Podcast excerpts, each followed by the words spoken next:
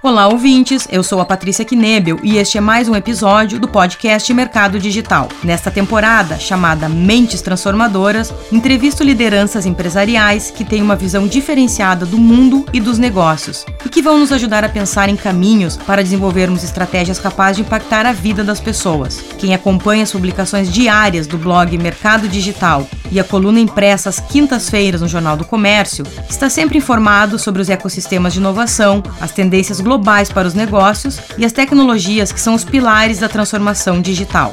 Nesta temporada, contamos com o apoio do Badesul, o Banco do Desenvolvimento do Rio Grande do Sul, que promove o crescimento econômico e social do Estado através de um conjunto de soluções financeiras de longo prazo. É uma grande satisfação contar com o apoio do Badesul, que acredita no poder dessas mentes transformadoras para melhorar o nosso ambiente de negócios e a nossa economia. Neste episódio, eu vou conversar com a Suzana Cacuta, CEO do Tecnocinos. Suzana, nós temos muitas pessoas talentosas no Brasil, universidades gabaritadas, empresas desenvolvendo muitos projetos e serviços inovadores. O que, que falta para a gente avançar na próxima milha e realmente conseguir fazer com que todo esse conhecimento que a gente tem hoje ele consiga atingir um volume maior de empresas, de empreendedores no país?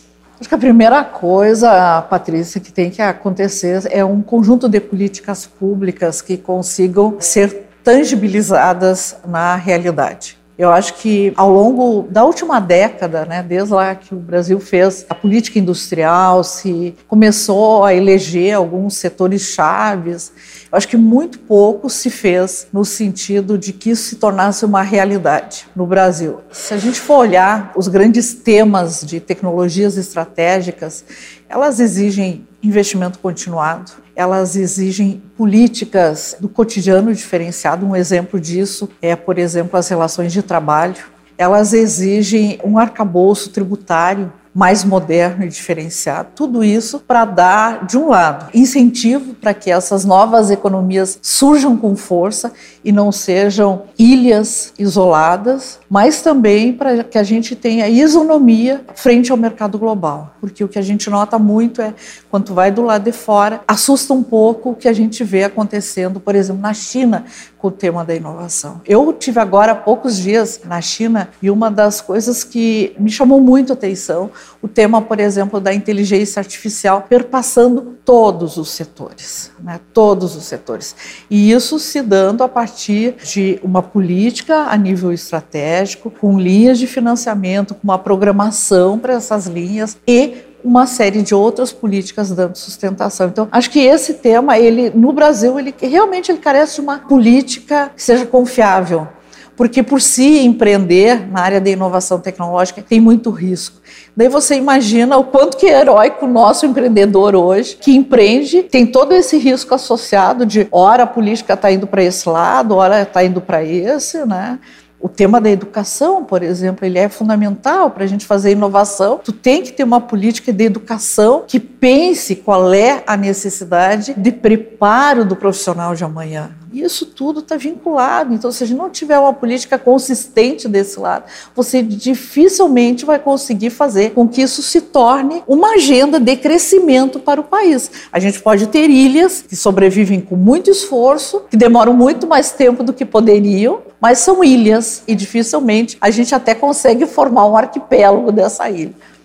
Quando a gente pensa em gestão, né, na gestão de uma empresa, na gestão de uma universidade, de uma instituição, a gente sabe que um preceito básico para que tu consiga atingir o teu objetivo é que tu tenha um caminho claro a ser seguido, né? Você acredita que falta uma estratégia de país para o que a gente vai querer ser, o que a gente vai querer construir aí no futuro? Eu não tenho dúvida sobre isso, sabe, Patrícia? Eu acho que o país, assim como ah, hoje está se trabalhando, que a estratégia para o crescimento econômico passa, por exemplo, pelas parcerias público e privada, deveria ter um rebatimento de algumas políticas públicas de crescimento, tanto dos setores tradicionais, como a gente já vem ouvindo, né, agora recentemente, né, houve o lançamento do Plano Safra, já com novos componentes, tratando de temas da sustentabilidade, mas, mais do que isso, a gente teria que ter também uma política que, dentro dessa estratégia de crescimento, tivesse uma política clara de fomento à nova economia. E não dá para fazer uma nova economia com políticas de incentivo velhas. A gente tem discutido muito isso, né? Por exemplo, a questão da isonomia entre o que se pratica na Índia, na China, na questão do trabalho. Nós vivemos isso aqui no parque o tempo inteiro, né? Aqui a tônica do trabalho são os jobs, né? Você inicia um trabalho é como um projeto e você vai com afinco porque tem um curto prazo de tempo, aquilo ali você mobiliza um time em função daquilo. No Brasil, você tem todo um regramento que é igual para todo tipo de empreendimento. Né? Em outros países, você tem muito mais flexibilidade. Você pode rodar várias horas de trabalho e depois compensar, sem isso penalizar os empreendimentos. Recentemente, no Brasil, a gente conseguiu avançar com as terceirizações, que para o nosso mundo da tecnologia é uma questão estratégica, Patrícia, porque tecnologia por si, e especialmente quando a gente fala de empresa de base tecnológica, ela é muito especializada. Ela faz, via de regra, tecnologia para alguém, ela embarca tecnologia para alguém. Então, se isso é uma verdade, ela é um terceiro por essência, né? Então, você tem que ter políticas que possam dar sustentação a isso. Enquanto a gente não estiver fazendo isso de forma clara, consistente, especialmente programática também, que a gente consiga enxergar no médio e no longo prazo, a gente não está falando de política de crescimento de setores dessa nova economia no país. Como você percebe o movimento que está acontecendo hoje em dia aqui no Rio Grande do Sul do ecossistema? A gente sempre teve os parques tecnológicos de muita relevância, inclusive nacional e na América Latina, as aceleradoras, incubadoras, e agora a gente começa a ver um movimento de coworkings, de novos hubs. Como é que tu percebe isso tudo, assim, com expectativa? Olha, eu acho que a gente está vivendo um momento ímpar, né? Eu acho que em termos de mobilização isso é extremamente relevante, né? Porque a gente sabe, o Rio Grande do Sul especialmente vai passar por um efeito muito significativo na sua demografia, né? Nós, em questão de 25 anos, 30 anos, isso é logo depois de amanhã, né? Nós vamos estar com a nossa população economicamente ativa muito mais reduzida do que é hoje. Nós vamos ter mais gente, né, com mais de 60 anos, e menos gente na faixa produtiva. Isso significa que o Rio Grande do Sul tem duas opções em termos econômicos, né? Ou ele diminui de tamanho econômico, ou essas pessoas que estão ali, menos pessoas, vão ter que produzir muito mais para manter a qualidade de vida, para manter a educação, para manter o PIB do estado do Rio Grande do Sul crescendo. Bom, se isso é uma verdade, o Rio Grande do Sul precisa ter uma política diferenciada de agregação de valor, porque produzir da maneira como a gente está produzindo hoje não vai dar conta desse novo futuro ele já não dá conta hoje de reter talentos. A gente sabe do efeito, especialmente na região norte do nosso estado, do efeito né, de jovens que se qualificam em universidades excelentes que temos aí no norte e nordeste do nosso estado ali e que vão para outros estados porque não tem oportunidade aqui. Então todo esse movimento né, de você, mesmo não tendo uma política nacional claramente definida, você não tendo todos os mecanismos, você fazer surgir dali o empreendedorismo de inovação através dessas iniciativas, eu acho que pode sim ser uma contribuição extremamente importante para a construção do futuro do Estado do Rio Grande do Sul. Isso tudo, eu sempre uso o exemplo aqui do Parque Tecnológico, Patrícia. Nós, esse ano, estamos fazendo 20 anos. 20 anos de uma história de um grupo de empresários que começou lá com cinco empresas, que graças a Deus hoje estão todas vivas e fortes, né? Mais importante do que isso, né? Não são só sobreviventes, né? Estão fortes, mas que construíram uma ilha de excelência né, ao longo desses 20 anos. Esse movimento que a gente tem aqui, ele não é fácil de ser reproduzido, ele leva tempo, Quanto mais você tem políticas organizadas para dar sustentação a isso, não adianta fazer inovação em qualquer país do mundo. É isso. Depende de três coisas. Conhecimento, que é a base para te impulsionar dar saltos de qualidade, fazer coisas novas, né, que é um dos pressupostos da inovação. Você tem que ter o empreendedor, que tenha propensão a risco, porque não vai a risco, e você tem que ter política pública. Esse é um trinômio que não tem como funcionar sozinho. E hoje a gente pode até colocar a quarta hélice, né? que não é a sociedade por si, mas são as pessoas, porque essa hélice ela passa a ser um grande fator diferenciador, né? O Rio Grande do Sul por muito tempo se orgulhou de ser um estado com uma educação absolutamente diferenciada, de alta qualidade. Nós temos um tecido de formação no nosso estado a gente via de regra, nós estamos disputando a nível nacional né? A primeira universidade pública, segunda, terceira universidade privada. Isso não é pouca coisa, né? Num país importante como o Brasil. Mas tudo isso ainda não é o suficiente para a gente reter o jovem aqui, para a gente fazer simplesmente transformar isso em desenvolvimento. Então, continuar tendo pessoas de competência, novas gerações de talentos é um pressuposto básico para isso tudo acontecer, né? Então, eu acho que isso que está acontecendo no Rio Grande do Sul assim, é, é um grande motor que se ligou. Eu acho que são, é um motor né, que está numa outra velocidade e que eu acho que tem um outro fator de muita relevância. Ele conseguiu fazer com que esse movimento também se descentralizasse da região metropolitana. Porque hoje a gente vê com o mesmo vigor com que se fala do tema da inovação, a gente está falando na metade sul do nosso estado, a gente está falando na fronteira, a gente está falando no norte. E mais do que isso, esse movimento conseguiu contaminar também setores tradicionais da nossa economia. Eu sempre repito isso, e você mesmo já deve ter ouvido falar, né, Patrícia? O desenvolvimento do Estado do Rio Grande do Sul passa por duas coisas: modernizar o que nos trouxe até hoje, e aí está o cor e calçado, o moveleiro, o agronegócio, o automotivo, tudo isso é muito importante para o Estado do Rio Grande do Sul, mas tem que ser modernizado, tem que receber inovação tecnológica, tem que ter uma injeção de inovação para suportar a globalização. O que está vindo aí, a gente está falando de acordo comercial Mercosul, né, União Europeia, muda paradigma de qualidade, muda paradigma de custo em tudo isso, né, então é importante e o segundo é a inserção de novas economias. Essas duas coisas é que pode fazer a diferença para frente. Eu acho que isso tudo está mexendo. É tão bom quando a gente, que nessa agora há poucos dias teve aí o agronegócio promovendo rodadas no interior para surgimento de startups. Isso é um pensar diferente, isso é capaz de fazer diferença. Você comentou justamente essa questão do setor de agronegócios, né, que é o setor que sempre foi mais pujante para o Rio Grande do Sul. E aí a gente pensa num segmento que é alimentação, alimentação do futuro, né, que se fala muito hoje em dia. A Unicinos tem aqui dentro do complexo dela um instituto, né, uh, voltado para esse tema. Como que isso está sendo trabalhado para que a gente consiga realmente agregar valor numa área, numa específica, mais tradicional, a ponto da gente conseguir ganhar relevância até global em relação a esse tema da alimentação? Primeiro, assim, falando em termos globais, né, existe uma mudança extremamente relevante que está acontecendo na questão da produção de alimentos no mundo, né? Primeiro, por uma questão bem concreta, né? A gente tem uma população crescente, de um lado, mundial, tem mais gente conseguindo se alimentar, isso é um outro efeito também. E a gente tem cada vez mais restrição quanto à questão de espaços próprio Brasil hoje tem toda uma discussão em função do Código Florestal, de áreas que a gente pode usar para agricultura.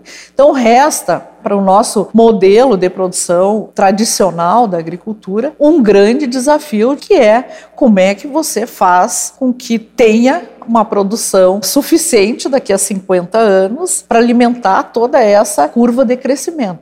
No modelo que está, já existem prognósticos que mostram que, do jeito que está, não vai ter como a gente alimentar essa curva de crescimento. Então, no mundo inteiro hoje, a indústria de alimentos ela está passando por um novo formato, né? Então, vamos usar a analogia de uma montadora de carro. Então, hoje, quando aqui no Rio Grande do Sul a gente tem a GM ali, a gente vê uma série de outras fábricas no entorno da GM, chamados sistemistas, né? Na indústria de alimento está iniciando um fenômeno muito forte e tem países tipo Áustria, Suíça, próprio Japão, China, que estão vindo muito forte nisso, que é a decomposição daquele produto natural que a gente produz na agricultura e fazer com que ele se desdobre não em subprodutos, mas em novos produtos, né, coprodutos, que onde você vai estar tá, a partir disso, você vai estar tá gerando um novo produto. Então, é como se a gente pudesse, daqui a alguns anos, estar tá imaginando, isso já é hoje factível, de que tem uma fábrica que é uma montadora de alimentos, onde ela vai estar tá comprando a enzima de um lado, determinadas fontes de vitamina de outro, ela vai estar tá comprando isso de vários lugares e isso montando um produto que provavelmente em termos de alimento da tua ingesta vai ter muito mais eficiência do que o volume que a gente está acostumado hoje a ingerir. Bom, é isso que a gente está preparado para fazer aqui dentro. O nosso instituto, chamado Nutrifor, ele foi o tempo inteiro vocacionado para isso, para a gente poder ajudar esse agronegócio do estado do Rio Grande do Sul, né, especialmente a agroindústria, a dar esse salto de qualidade. É óbvio que isso é uma barreira muito grande de acesso a tudo isso porque o próprio agronegócio ele tem muito essa coisa né, da própria lógica de produção por safra, né? Então você tem uma tendência, por exemplo, quando a gente fala das pequenas agroindústrias, que é de produção, você tem quase que uma linha direta, né? Você produz e você industrializa aquilo ali e coloca para o mercado. Essa lógica aí ela tem que começar a ser quebrada se a gente quiser ir para novas oportunidades. Então, levar isso ao conhecimento eu acho que é um grande esforço que a gente tem que fazer, mas também, por outro lado, hoje a força do consumidor ela determina muita coisa. Uhum. Né? Então, hoje, por exemplo, as legislações quanto à etiquetagem, as legislações quanto à presença ou não de transgênicos, a certificação dos alimentos, isso tudo são elementos impulsionadores para que você também comece a pensar numa industrialização diferenciada. As grandes empresas, via de regra, têm isso no seu DNA. Uhum. Mas o grande segredo nosso está em fazer do que as pequenas e as médias também absorvam isso como uma possibilidade de futuro na sua comercialização. Isso tanto é verdade que, por exemplo, se a gente olhar o modelo da França, da Itália, você vê produtos com alta agregação de valor, ainda com uma cara né, de tradição né, arraigados no terroir, né, naquilo que lhe fez presente no mundo dos negócios, mas sem abandonar o novo. Né? Então, no agronegócio tem muito disso. Né? Ao mesmo tempo que a gente olha o que está vindo aí no mundo e o que, que nós, consumidores, estamos cada vez mais olhando de perto, por exemplo, quando a gente quer consumir, então hoje tem algumas tendências também nos alimentos, né? Ele tem de preferência não precisar cozinhar, de preferência não precisar, ele está numa embalagem pronta para tu usar, ser pequeno, tem uma série de outros inputs aonde tu começa a ver que o alimento ele passa a ter um outro papel também,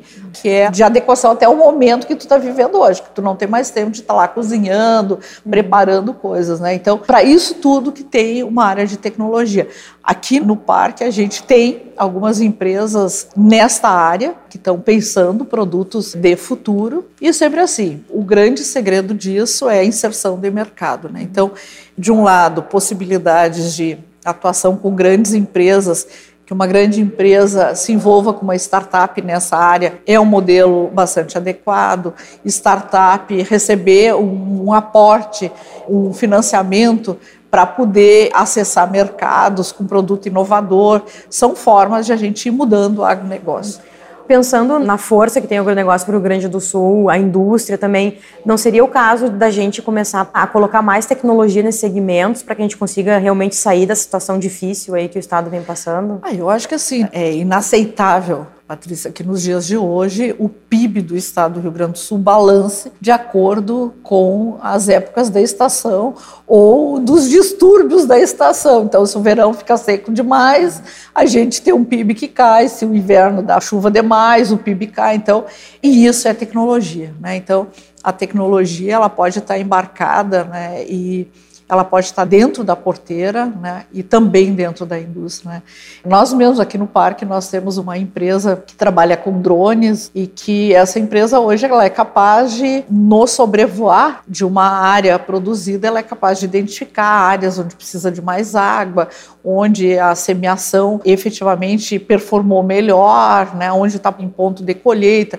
Ela faz outras leituras né, que antes você não conseguiria falar. Isso traz produtividade para dentro do teu agronegócio. Né? Então, as pontas, né, você levar a inovação dentro da porteira, mas também levar fora da porteira, e especialmente fora da porteira, é o que vai fazer essa mudança. Né? Não dá mais para a gente ter um estado do Rio Grande do Sul vendendo commodities. Parece que é um discurso que ano após ano a gente está fazendo. Não pode ser mais, mas a gente segue exportando commodities. Mas isso se dá, de novo, né? Para isso tem que ter indução. Por quê? Porque, na verdade, fazer inovação tecnológica, além de risco, Patrícia, é caro e às vezes é demorado. Então, muitas vezes, o desenvolvimento de uma, de uma inovação tecnológica que pode transformar o teu negócio, que pode inverter né, aquele ser o 80 e não o 8 do teu negócio, né? Isso leva tempo e custa caro, né? Então, você ter políticas adequadas para dar sustentação para isso, ter instituições que possam ajudar a bancar no mundo inteiro se opera assim, né? Então isso aí é fundamental para que a gente possa inverter. Eu acho que tem pelo menos um efeito muito bom acontecendo, sabe? A gente já está olhando o agronegócio diferente. A gente olhava sempre o agronegócio sobre a ótica do boi, da vaca. A gente começou a mudar isso ali. A gente começou a pensar que não é só isso, que mesmo boi e a vaca tem muita tecnologia para a gente embarcar ali. Né? A gente pode fazer muito melhor, a gente pode ter um negócio muito melhor se a gente tiver inovação tecnológica. Né? Então, eu acho que esse tom ele traz um outro efeito também extremamente importante. Né? E isso também tu faz com empreendedores, né, de novo, que queiram embarcar no mundo da inovação tecnológica. E aí está uma oportunidade de fixar jovens no campo, que a gente tem um desafio concreto, queira a gente dizer ou não, né? A gente sabe que o jovem sai lá da fronteira, faz uma boa universidade, está acostumado no seu dia a dia a lidar com o palme, com o telefone, faz a sua operação bancária por telefone, ele não pode voltar para dentro da porteira da família lá e aquilo tudo ser tocado do jeito que se tocava há 20, há 10, há 5 anos, né? Então, essa modernização também, ela é um fator extremamente importante para a entrada de uma nova geração e é o que a gente vê muito, né? Então, a gente está vendo hoje, por exemplo, aqui no estado, o movimento que a Farsul está fazendo, junto junto aos jovens, ele é extremamente promissor para a mudança do agronegócio gaúcho. Qual que é o perfil das lideranças que a gente tem que começar a formar para que a gente consiga realmente atender esse mercado em transformação, essas novas demandas aí do mundo? Olha, eu acho que assim, primeiro, né, eu acho que é, faz parte e é uma questão básica, né? Não existe pensar em inovação sem a gente ter gente vocacionada nas áreas de engenharia qualquer lugar do mundo é assim, né? Para a gente falar em TI, para a gente falar em química, falar em física, falar em biologia, e quando nós estamos falando em agronegócio, nós estamos falando em biotecnologia, em TI embarcada. Então, assim, educação é central para que a gente consiga ter o jovem preparado para poder acessar. Então, condição número um, educação. Jovens qualificados no ensino médio, ensino superior, uma outra questão que eu acho assim que é bem importante, que é preparar o jovem para o protagonismo. E é uma das coisas que não é fácil de ser feito, sabe, Patrícia? Porque a gente olha as instituições, é muito mais fácil a longevidade ser o fator que abre espaço para uma liderança, ser formadora de opinião, ser um protagonista, né, do que um jovem. Então, é, mesclar a experiência de quem tem anos de caminho no protagonismo empresarial com jovens, eu acho que é um esforço extremamente importante para tu ter novas lideranças, porque não tem como você discutir política novas, sem esse espírito novo também está né, à frente dessas discussões. Uma terceira característica que eu acho extremamente importante nesse novo jovem líder né, dessas áreas é assim, ó, nós temos que ter cada vez mais pessoas que sejam influenciadores do que, que vem pela frente e não de como a gente conta a história. Uhum. Né? Então, assim, pessoas que tenham visão de mundo, que tenham, no mínimo, uma experiência internacional para ver como é que é feito do outro lado do mundo, que conheçam um pouquinho para onde é que o mundo está se movendo para poder influenciar. Porque fazer inovação também é um poder de arraste, né? Tu tem que ter bons exemplos para ir seguindo, né? Então, você ter jovens que consigam olhar para frente e mirar lá na frente e dizer é para lá que nós temos que ir, é para lá que eu vou, né? Eu acho que é de fundamental importância. Até porque aquelas outras características, tipo assim, ah, tem que assumir risco, tem, eu acho que isso faz parte do DNA de quem é que é inovador, né? Eu ressaltaria essas três coisas. Quando a gente fala hoje em dia em liderança, a questão da pluralidade, ela é muito importante, né? E você é uma mulher que já, por onde passou, né, nos últimos anos aí, sempre ocupou cargos importantes, cargos de liderança. Como que tu percebe esse movimento aí do, do protagonismo feminino, da gente ter realmente mais líderes mulheres atuando nas empresas, nas instituições? Eu acho que assim, eu acho que vem aumentando, mas eu acho que ainda está muito aquém do que poderia, né? Porque a gente, se a gente olhar os nossos números da demografia, nós somos hoje, temos um percentual maior até de mulheres do que homens, né? Então, em alguns cursos também você nota que em algumas áreas dessas tecnologias, tipo biotecnologia, a engenharia na área médica, você tem um protagonismo cada vez maior de mulheres. Já em outras áreas de engenharia engenharia, nem tanto. Por exemplo, se tu vai na área de eletroeletrônica, semicondutores, tu vê que isso aí fica bem aquém do que poderia. Né? Acho que o protagonismo, de novo, né? eu acredito muito né, no protagonismo, naquele que vem da educação, né? eu me fiz assim, e que vai, step by step, né, buscando um espaço. Então, eu acho que a gente tem toda a oportunidade do mundo hoje. Eu não acredito nessas barreiras invisíveis, né? porque eu acho que depende muito do teu perfil também, né? Eu acho que assim, quando a gente tem uma boa formação, quando a gente tem uma ética legal, a gente tem valores importantes, a gente tem um espaço sempre aberto, né? Então, eu acho que esse espaço, ele cada vez mais está sendo ocupado por mulheres. Nós aqui no parque, a gente tem uma iniciativa, nós ainda aqui somos bem menos mulheres, né, do que homens. Na minha área, não. Na administração aqui do Tecnocinos, nós somos seis mais um. Somos seis mulheres e um rapaz, né? Então, e eu acho que tem um espaço. Nós temos uma iniciativa junto com algumas empresas, né?